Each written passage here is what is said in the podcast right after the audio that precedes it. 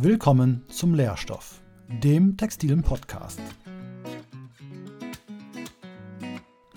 Hier gibt es Informationen rund um den Fachbereich Textil- und Bekleidungstechnik der Hochschule Niederrhein.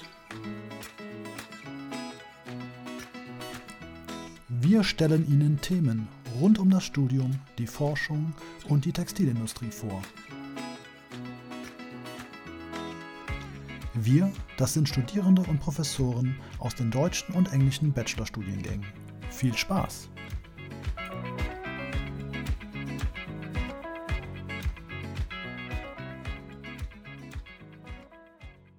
Hi, mein Name ist Kati. Und ich bin Lukas. Wir beide sind Studierende der Textil- und Bekleidungstechnik an der Hochschule Niederrhein. Und in dieser Podcast-Folge dreht sich alles um technische Textilien. Viel Spaß!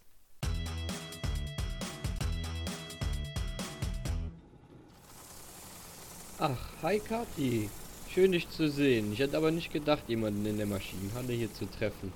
Zu den ganzen Corona-Zeiten. Frohes neues Jahr wünsche ich dir. Ach, hi Lukas. Danke. Dir wünsche ich auch ein frohes neues Jahr. Ja, die Corona-Zeit stellt uns alle vor einige Herausforderungen. Was machst du hier?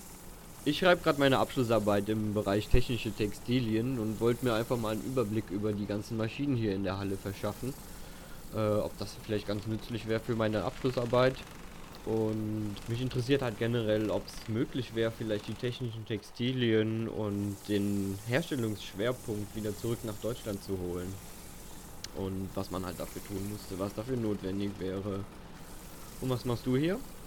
Ach, witzig, bei mir ist es ganz ähnlich. Ähm, für meine Abschlussarbeit würde ich unter anderem gerne herausfinden, welche Rohstoffe notwendig sind, um einen Großteil der technischen Textilien herstellen zu können und inwiefern technische Textilien global vertreten sind. Möchtest du mich vielleicht ein Weilchen begleiten, bevor ich den Schlüssel der Maschinenhalle zurück ins Sekretariat bringe? Ja, klar, gerne.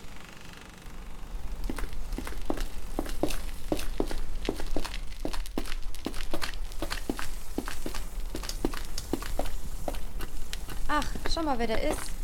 Der Herr Groten. Ah, dann können wir direkt mal ein paar Fragen stellen.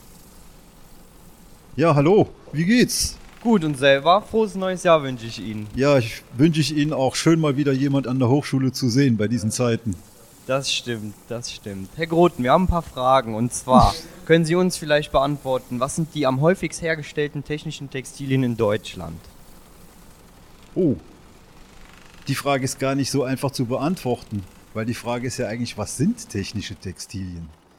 Und wenn wir alles dazu zählen, was nicht Kleidung im klassischen Sinne ist, also warm halten und schön sein, dann sind selbst Sporttextilien technische Ach, Textilien. Also im Grunde genommen, alle funktionalisierten Textilien sind technische Textilien.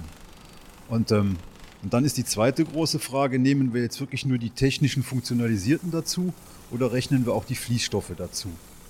Und deshalb ist die Frage gar nicht so einfach zu beantworten. Also Fließstoffe auf jeden Fall. Und wenn wir näher darauf eingehen, sehen wir auch noch, welche anderen technischen Textilien im klassischen Sinn da so gemacht werden. Ja, Wahnsinn. Welche Rohstoffe werden denn hierfür am häufigsten verbraucht bzw. produziert? Also wenn Sie gleich auf die Rohstoffe eingehen, dann würde ich dann doch gerne nochmal unterteilen, was ich da gerade meinte mit technischen Textilien, was die einen darunter verstehen und die Fließstoffe.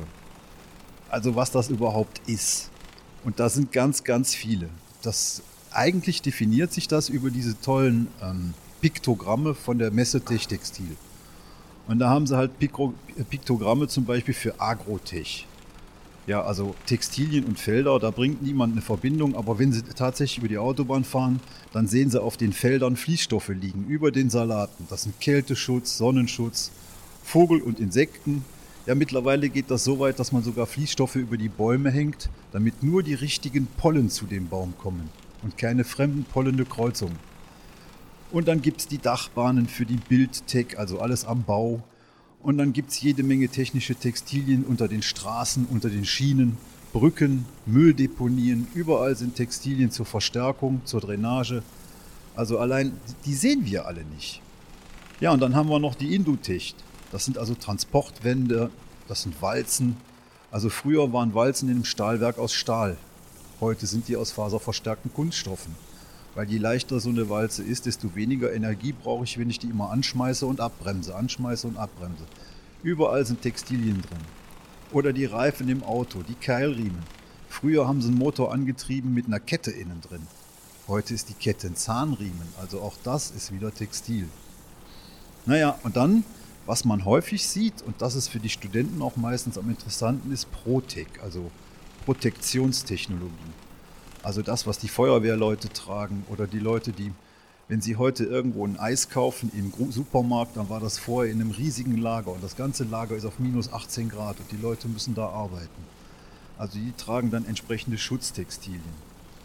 Naja, und dann Boote, Tennisschläger, all dieses Zeug. Das, das sieht man, von außen sieht es aus wie Plastik und innen drin sind überall Textilien drin, die das Ganze verstärken. Naja, und dann vielleicht noch als letztes, weil das noch großindustriell ist, alle möglichen Sorten von Filtern. Das ist das, was wir eigentlich immer so unter technischen Textilien verstehen. Und wie gesagt, darunter waren jetzt viele faserverstärkte Kunststoffe.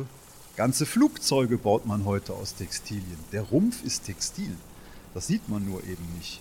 Karosserien, Fahrräder, all, all das ist heute Textil. Wow, das ist ja echt, das ist ja ein wahnsinniges Spektrum an Textilien. Und ähm, naja, vielleicht so als Anfang. Können Sie uns denn vielleicht auch Firmen oder eine Zahl von Firmen nennen, die in Deutschland technische Textilien herstellen, wenn es eine so große Anzahl an technischen Textilien in Deutschland gibt? Ja, also ich habe da mal nachgeguckt. Wenn man jetzt diese hochwertigen wie Feuerwehrkleidung und sowas sieht, dann findet man in Deutschland etwa noch 120 Firmen die sich also von der Veredelung mit der Beschichtung und der Herstellung, Weben, Stricken und so von, von solch hochwertigen technischen Textilien kümmern. Und das sind dann die Leute, Sie kamen gerade auch mit der Frage Rohstoffe, die verarbeiten dann die Kohlefasern, die verarbeiten die Aramidfasern und solche Sachen. Und wenn man die Fließstoffe mit dazu zählen möchte, also die Leute, die Polypropylen, Polyethylentereftalat, also die Polyester, die normalen Dinge verarbeiten, dann findet man immerhin nochmal 700 Firmen in Deutschland, die sich mit Fließstoffen beschäftigen und alleine 500 davon sind Hersteller.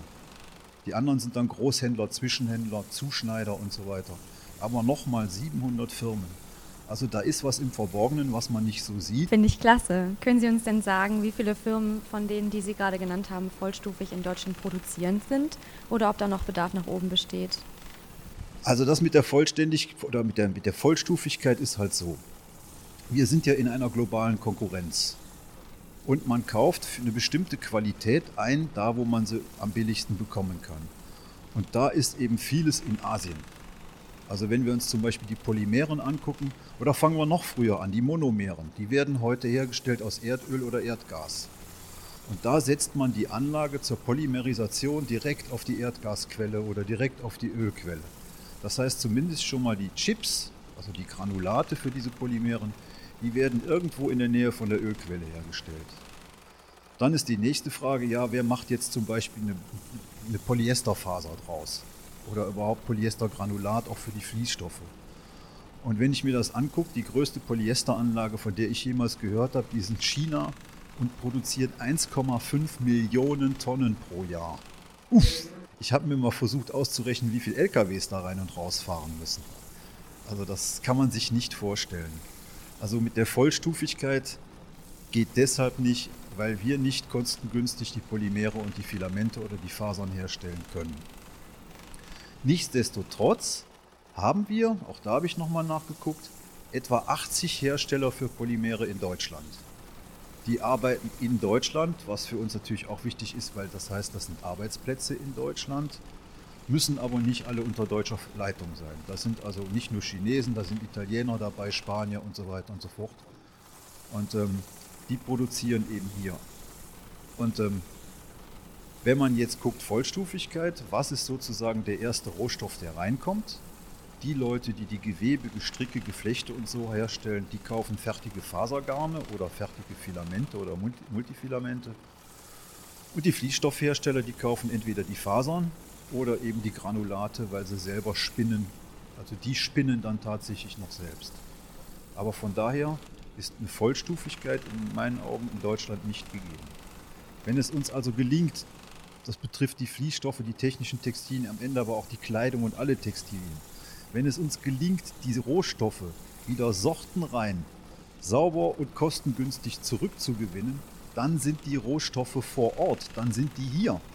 Das heißt, dann können wir hier lokal tatsächlich vollstufig von Anfang an produzieren.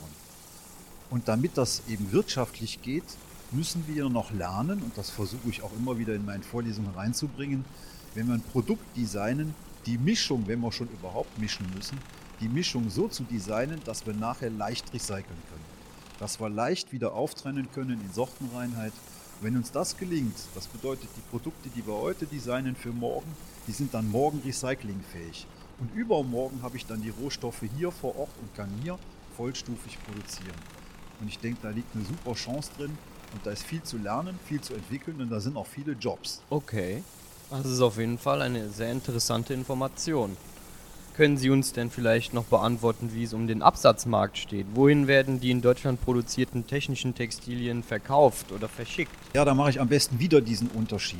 Also Fließstoffe, das ändert sich erst ganz langsam. Fließstoffe waren, sagen wir mal, bis vor zehn Jahren, vielleicht 15 Jahren, Produkte, die einmal benutzt wurden und weggeschmissen wurden. Also immer nur das Billigste vom Billigen. Und das ist ein globaler Markt und diese sogenannten Commodities, das sind also die Verbrauchsmaterialien, die richten sich alleine nach dem Preis und die kommen von überall her.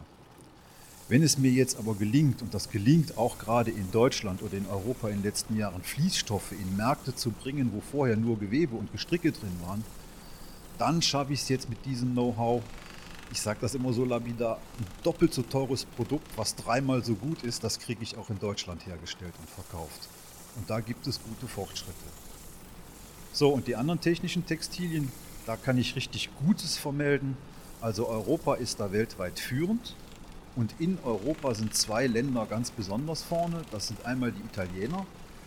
Da habe ich mal nachgeguckt, die haben von also den hochwertigen technischen Textilien haben die etwa 4,8 Milliarden Umsatz und direkt dahinter kommt Deutschland mit 4,6 Milliarden Umsatz.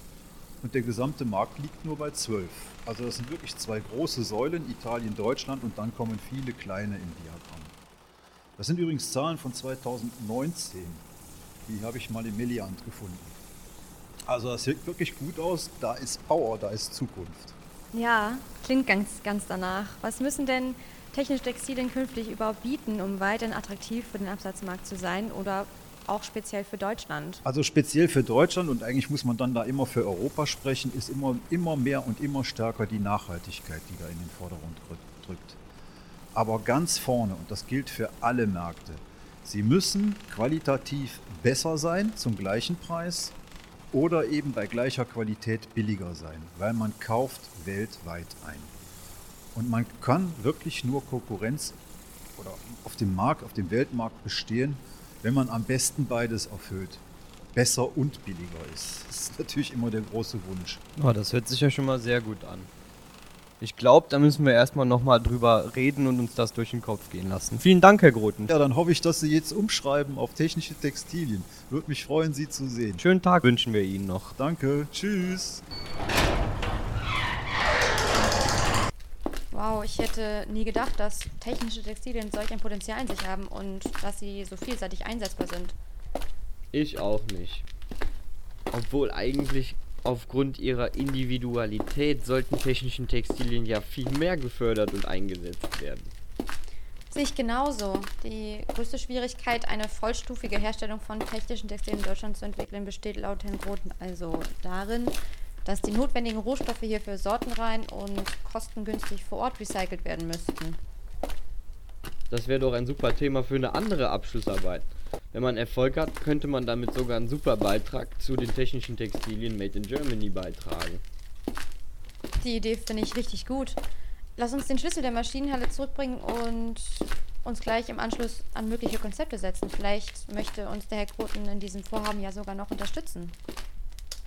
Das macht er bestimmt. Dann lass uns jetzt losgehen, den Schlüssel wegbringen und dann würde ich sagen, war es das für heute.